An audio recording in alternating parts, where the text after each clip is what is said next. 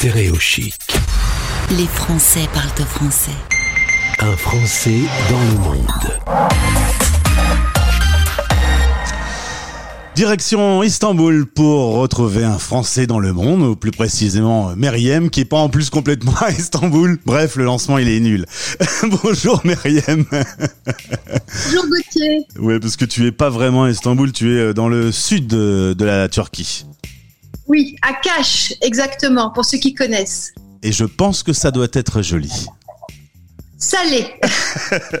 Alors, est-ce que pour les auditeurs, euh, tu peux nous présenter euh, un peu ton parcours et ce qui t'a amené à poser tes valises euh, près d'Istanbul? D'accord. Bon, ben déjà, merci Gauthier de me, de me donner la parole. Merci C'est très sympa. Alors, je vais essayer d'être brève.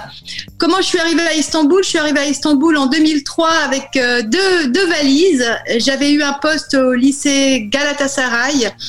Euh, J'étais enseignante depuis euh, trois ans déjà, donc je suis de, formation prof de physique-chimie. Et euh, dès que, dès que j'ai eu mon, mon CAPES à l'époque, je ne rêvais que d'une seule chose, c'était de partir travailler à l'étranger. C'est comme ça que j'ai atterri à Istanbul en, en 2003. Et euh, à, à l'époque, je comptais rester quelques années et puis partir ensuite euh, au gré des expatriations, travailler dans le monde entier. Et en fait, bon, ben, j'ai rencontré mon mari en Turquie et euh, j'y suis restée. Donc voilà, ça va bientôt faire 20 ans que je suis en Turquie. Merci l'amour. Donc c'est tu es d'origine franco-tunisienne. Tu me disais la vie à Istanbul, c'est bien parce que finalement, je suis à 3 heures de Paris et à 3 heures de Tunis. Tout à fait. Quand j'ai décidé de partir la première fois en expatriation, en fait, cette année-là, j'avais eu cinq destinations. J'avais eu le Brésil, le Nigeria, le Maroc euh, et la Turquie, enfin quatre, pardon. Et j'ai choisi de partir à Istanbul d'abord en me disant voilà que c'était à mi-chemin entre la France, terre de ma maman, et la Tunisie, terre de mon papa.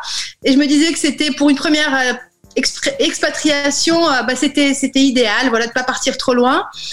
Et euh, puis aussi, c'était euh, une destination qui m'attirait beaucoup parce que euh, voilà, c'est une ville que je connaissais déjà pour y être allée en vacances. Et c'était un mix d'Orient et d'Occident qui me, qui me correspond, qui me correspondait et qui me correspond toujours très bien. On rappelle que la Turquie est entre l'Europe et l'Asie, 15 millions d'habitants, et tu me dis euh, Istanbul, c'est, c'est chouette parce que il y a la modernité et euh, euh, les traditions. C'est une ville qui ne dort jamais. Enfin, tu as vraiment eu un coup de cœur pour, pour cette région du monde. C'est vrai, c'est vrai. Et puis, je suis pas la seule. Hein. La plupart des, étrangers, des Français qui viennent, euh, vraiment, la plupart ne, repartent pas. Euh, je suis pas la seule à avoir eu le coup de cœur, le, coup de foot pour ce, ce beau pays. Bon, c'est un cliché, mais c'est vrai qu'on y est très bien. Les Turcs sont euh, très connus pour être euh, chaleureux, accueillants, bienveillants. Voilà, donc le peuple turc est, est très, très très très sympathique. Et puis la Turquie, c'est vraiment un, très beau pays. Euh, et Istanbul, Istanbul, comme tu l'as dit en introduction, c'est une ville qui ne dort jamais. Euh, les dimanches, euh, tout est ouvert. Il y a toujours de, de, de la vie dans, dans les rues. on peut aller faire ses courses si on veut le dimanche. Voilà, c'est, ça change beaucoup de, de la France. Euh, et puis voilà, c'est ce mix de d'Orient et d'Occident que j'aime beaucoup dans le sens où euh, si on veut aller dans des quartiers modernes avec des centres commerciaux, euh, ben, on peut. Il y a, y a, énormément de, centres commerciaux, il y a énormément de quartiers modernes qui ressemblent beaucoup à des quartiers européens comme comme on peut trouver à, Barcelone, à, dans des villes de France. Et il y a aussi, bien sûr, des quartiers beaucoup plus euh, traditionnels, historiques, et euh, qui euh, voilà c'est ce ce mélange des genres qui, qui, me plaît beaucoup en fait. Avant de parler de ta passion pour ton métier, pour l'éducation et pour les enfants, on va juste euh, dire un mot sur la crise sanitaire. Actuellement, euh, vous vivez un confinement sévère, euh, les taux de contamination ont remonté. Tu me disais par exemple qu'il n'y avait pas eu d'école depuis un an et deux mois pour les enfants. Heureusement, t'es prof, hein Oui. Oui, c'est vrai. C'est vrai. Ici en Turquie, donc depuis le 16 mars 2020, euh, depuis que tout a commencé, si on peut dire, euh, mes enfants qui sont en cinquième et quatrième au lycée français d'Istanbul n'ont pas remis les pieds au collège, mais pas une fois, hein, depuis le 16 mars 2020. Donc je ne sais pas si vous imaginez, ça veut dire qu'ils sont en visioconférence, ils ont leur cours en, online depuis cette date-là. Alors, il y a des classes hein, qui sont retournées au lycée, qui sont retournées euh, en présentiel. C'est les classes à examen. Euh, la troisième, la première, la terminale retourne un jour sur deux. enfin, voilà, il y a un enseignement hybride qui est mis en place.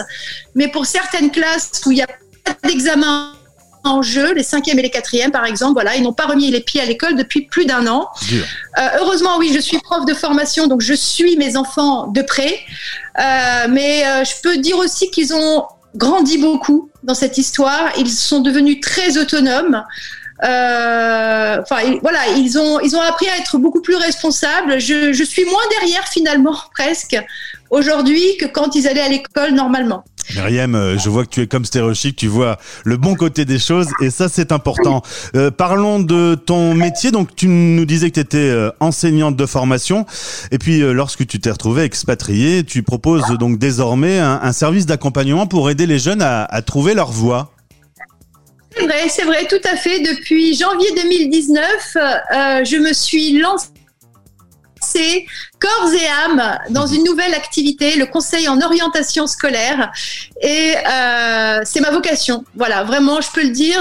J'accompagne les jeunes de 14 à 25 ans, c'est-à-dire c'est de la troisième à euh, bac plus 5 maximum, disons. C'est-à-dire tous les jeunes qui ont besoin d'être accompagnés dans, euh, dans leur choix dans leur choix d'études, dans leur choix d'enseignement de spécialité, dans leur choix de, baccalauréat, dans leur choix de, de, filière d'études, eh bien, je suis là, je suis là, je suis à leur disposition pour, bah, pour les accompagner dans ce, dans ce processus assez, assez stressant. Parce qu'aujourd'hui, en fait, on demande aux jeunes de faire des choix de plus en plus tôt. C'était pas du tout notre cas à notre époque. Hein. On avait le temps de réfléchir à notre orientation. Aujourd'hui, dès la seconde, Gauthier, je ne sais pas si tu le sais, mais on demande aux élèves de faire un choix très important par rapport à leur enseignement de spécialité qui vont ensuite colorer euh, tout le reste de leurs études. Moi, c'était facile. Je voulais faire de la radio euh, dès tout petit, donc euh, j'ai pas eu de problème d'orientation. justement, aujourd'hui, on peut te contacter via ton Instagram, mon orientation et moi. Euh, via ta page LinkedIn pour euh, travailler avec toi. On peut travailler évidemment en visio, hein. on n'est pas obligé de venir à chaque fois euh, à Istanbul. sûr, sûr. Le, grand avantage de cette pandémie, finalement, il en a, hein. il en a des avantages. Elle, en a, pardon, des avantages. C'est que ben, la visioconférence s'est Voilà, moi aujourd'hui, je travaille essentiellement en visioconférence. Et tenez-vous bien, je vis peut-être dans un petit port au sud de Turquie, mais la plupart de mes élèves sont en France et euh, dans d'autres pays du monde. Là, tout à l'heure, j'ai un rendez-vous avec le Guatemala, par exemple. Et du coup, euh, euh, grâce à ces contacts que tu as avec les jeunes, tu arrives en posant des questions à, trouver un peu un, chemin qu'ils devront prendre dans, dans leurs études. Ah oui, tout à fait. Le, fameux bilan d'orientation que je propose aux élèves, c'est vrai que j'en ai pas parlé, mais c'est tout un processus bien huilé avec euh, avec un entretien de deux heures pendant lequel j'apprends à connaître l'élève, de nombreux questionnaires en ligne qu'il passe. Euh, ensuite, moi voilà, j'analyse tous les résultats de l'entretien, des questionnaires et je fais euh, avec mon, intuition, mon empathie et euh, ce que j'ai entendu, j'essaye de proposer voilà des pistes concrètes, des pistes réalisables d'études euh, adaptées au profil de l'élève. C'est ça mon, job. Si vous voulez contacter Meriem, rendez-vous euh, sur son Insta, venez de la part de Stéréo Chic, et puis et puis le lien, les liens importants pour pouvoir te contacter seront dans ce podcast. Merci d'avoir été en direct depuis Istanbul, c'était cool. Merci. Et belle journée. On, a, on a un tout petit décalage horaire, à peine une heure. Euh, conditions météo aujourd'hui, fais-moi rêver. Euh, ah ben je peux te faire rêver. Euh, j'attendais que cette interview se termine pour aller piquer une tête dans la mer. Très bien, super, parfait, c'est nickel. Belle journée à toi, à bientôt. Au revoir. Stay tuned. Les Français parlent au français. Les Français parlent au français. En direct à midi, en rediff à minuit.